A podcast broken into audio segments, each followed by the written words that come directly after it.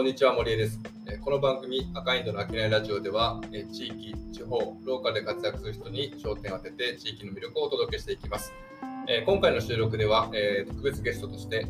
神戸からお二人、今回ゲストに来ていただいています。お一人は、神戸市の西区から、農家の大沢さん、もう一人は北区の方から、神戸市役所から、山田さんに参加してもらってお届けしたいと思います。はい、こんにちは、大沢です。はい、山田です。よろしくお願いします。えーますまあ、お二人のちょっと自己紹介を聞きながらという話をしたいなと思ってるんですけど、えーとまあ、今日はあの、まあ、地域と農業というテーマでお送りしたいなと。えーまあ、これなんでこのテーマを設定したかというと、まあ、これまでもちょっといくつかトピックで出てきたんですが、えっと、食と神戸、まあ、食の都の神戸というプロジェクトが、えー神戸市の中で取り組まれていますと。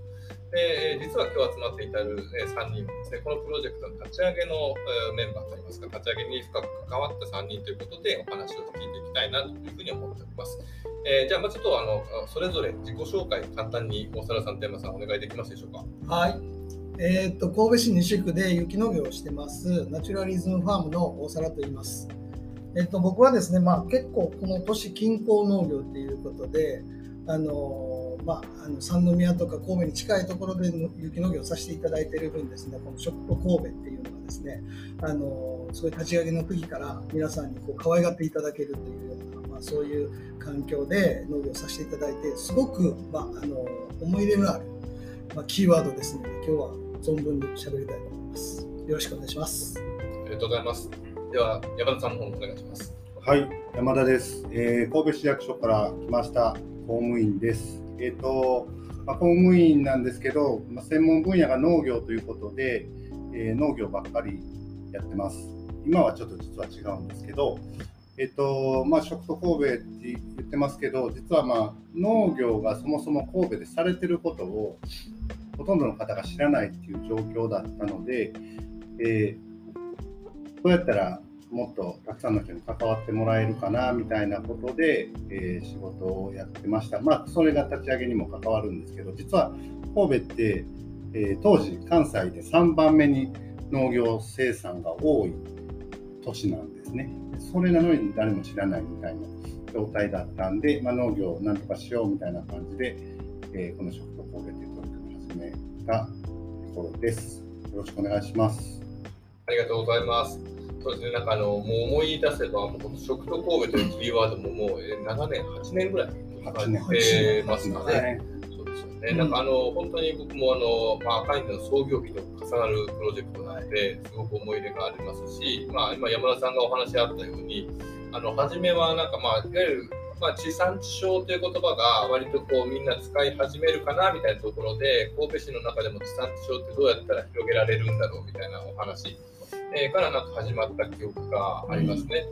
でなんか僕らもそういった意味でなんか初め、まあ、どう取り組もうかということでなんかあのその当時はまずはその農家の方に会って話をする小売店の方に会って話をするみたいなことで、まあ、調査を始めをさせていただいてお仕事したところがきっかけ。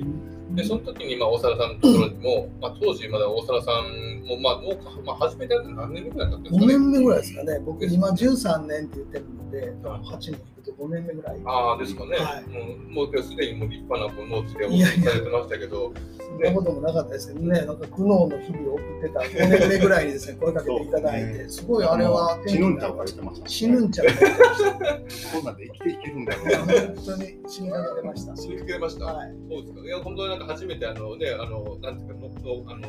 生生産所というかう、ん農地見させていただいて、西区でこういう、まあさっきおっしゃったように、近郊でお仕事されてるっていうことで、まあこんなところにこんだけの畑があって、しかも有機で取り組まれてるってことは、まあ当時結構まだ珍しかったですかね。そうですね。ね、まあ、有機農家自体がですね、あんまりこの受け入れられてない時代っていうかね、うん。まあ、今はだいぶ変わってきましたけど、うん。そういう時代だったので、まあ、周りもいないっていうところで、うん。まあ、悶々としてたしてましたたね、あの頃はね。してましたね。はい。悶々としました。ちょっとなんかその勇気の話は勇気の話、ちょっとまた別にね、はい。ゆっくり聞きたいなと思うんですけど、なんか当時、あれ、あとまあ、思い出しながらなんですけど、なんか皆さん、この、まあ、悶々僕らも悶々としてたし、多分山田さんも行政としてね、どう取り組もうかみたいなことで、まだこう、なんかパキッとしたこう戦略があるわけでもなかったし、なんかそれぞれ悶々としましたね。そうですね、だからもう行政の方に声かけていただいて、関わらせていただくっていうのは、これがきっかけなので、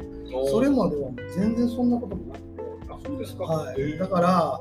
なんでしょうね、なんかまあ、言われていた、まあ、来られた時に、神戸の、まあ、農産物が神戸市内で、まあ、言うたら全然こう知名度がないと、うん。まあ、そこをなんとかしたいんだって言った時に、え、そんな状況なの？ぐらいの感じで。うん。はい、だからすごいなんかあのーまあなんていうんかな神戸に売られてる野菜っていうのも各なんか産地から送られてきて。うん。でまあ神戸の農産物って一体どこに行ってるのかみたいなところから食と神戸見直そうみたいなことになったと聞いたんですけども、まあ、そのなんかその目線にですねすごく共感できたというか、うん。まあ、なんか一緒にやりたいなと思ったのはそういうところも、はい、そうですね。なんか、まあ、今やってることが正しいかどうかもよくわかんないんですけど、なぜその時のこう文脈というかね、農業を知ってもらうには農産物、ものを知ってもらわないといけないみたいなこう話ばっかりで、まあ、よくあるのがこう野菜にシール貼って、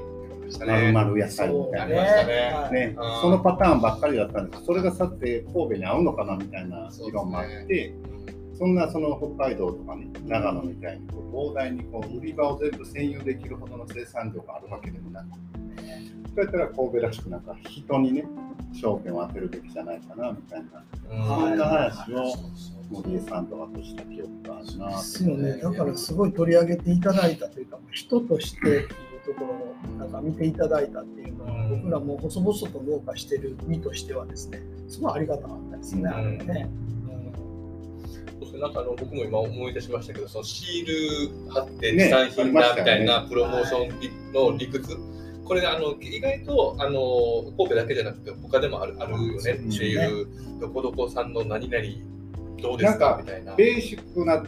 んこととしてやったらいいとは思うんですようんうんうん。でも別にそれは個性ではなくて、個性にはならずに当たり前のようにちゃんと産地は伝えなあかんっていうのがあって、そこから先なんですよね。ほんまに知ってもらう。うん、なんかその時僕なんか結構あの当時そんな意味ないでしょみたいなこと言っちゃった記憶がありますね。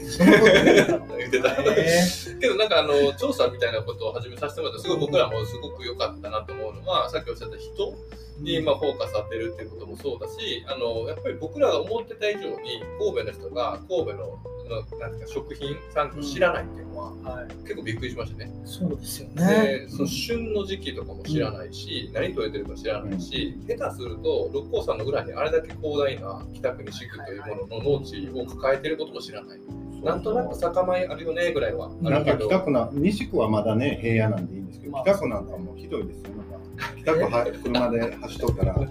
え、ここ神戸ですかって、すごいこう、なんか下げす、下げすんだ。下げすま え、そミキ、ミキじゃないんですかとか、横川じゃないんですかとかね。別にあのミキとか横川悪く言うつもりはないんですけど、神戸ではないみたいな。神戸ではないとこね、うんありますよね。まあでもなんか神戸らしからぬ、まあ、農産部が広が広がってるっていうね、そのまあプラスのメリットもやっぱりあるという気がしますよね。なんか西区より北区の方がなんか里山風景いい里ですよね。山っぽいです。いや里山はね市長も好きですしね、うんなんかすごく本当になんか日本の良き田舎を残しているし。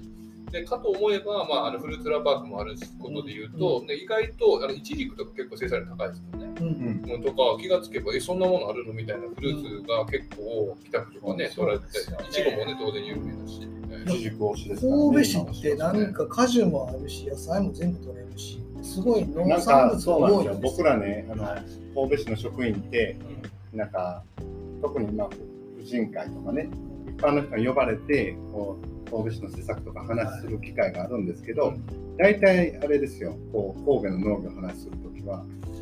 なんかその一押しの品目がないから、ね。神戸では何でも作れるんですみたいな。ね。ありますね、ありがちです気候も良くて、雨も少ないんで、果樹が作りやすいとか。ね。まあなんかありますよね。僕今あのハウスでバナナできてるんですよ。ああ、そうそう。何でもできますねほんまなんでも。な んちょっとあれですね、そうするとなんかあの、まあ、この赤いのラジオ自体がちょっとあの割とコンパクトな作りなので、まあ、今回の話まだまだ盛り上がりそうなんで、一回ちょっとここでエンディングを迎えつつ、終わりなんですか？まあ、次の回まあ、何でやりましょうも作れるっていう。そうですね、次、まあ、ちょっとなんか、食と神戸の立ち上がり、はいなんか調査とかやりながら、人に焦点を上げながらつながり始めたねっていう、まあ、序章じゃないですか。ちょっとじゃあ、第2章を次の回であの取っていきたいなと思います。じゃあまた来週ここに来たら、来週かな、それとも、そうですね、来週ですかね。来週ね。はいはい。ぜひぜひ取っていきたいなと思いますので、ありがとうございますあり。がとうございます。はい今回の商いラジオいかがだったでしょうか、えーこの番組では、えー地域、地方、ローカルで活躍する人に焦点を当て、えー地域の魅力をお届けしています。えまた、え当番組では SNS を通じて皆様からのご意見、ご感想などもお待ちしております。えーぜひ、ハッシュタグ、えー、商いラジオをつけてコメントしてください。えそして赤インドのことが気になった方は、ぜひ、え神戸赤インドと検索して、弊社ホームページもご覧ください。えそれではまた、えー、商いラジオ、次回の配信でお会いしましょう。森江でした。小皿でした。山田でした。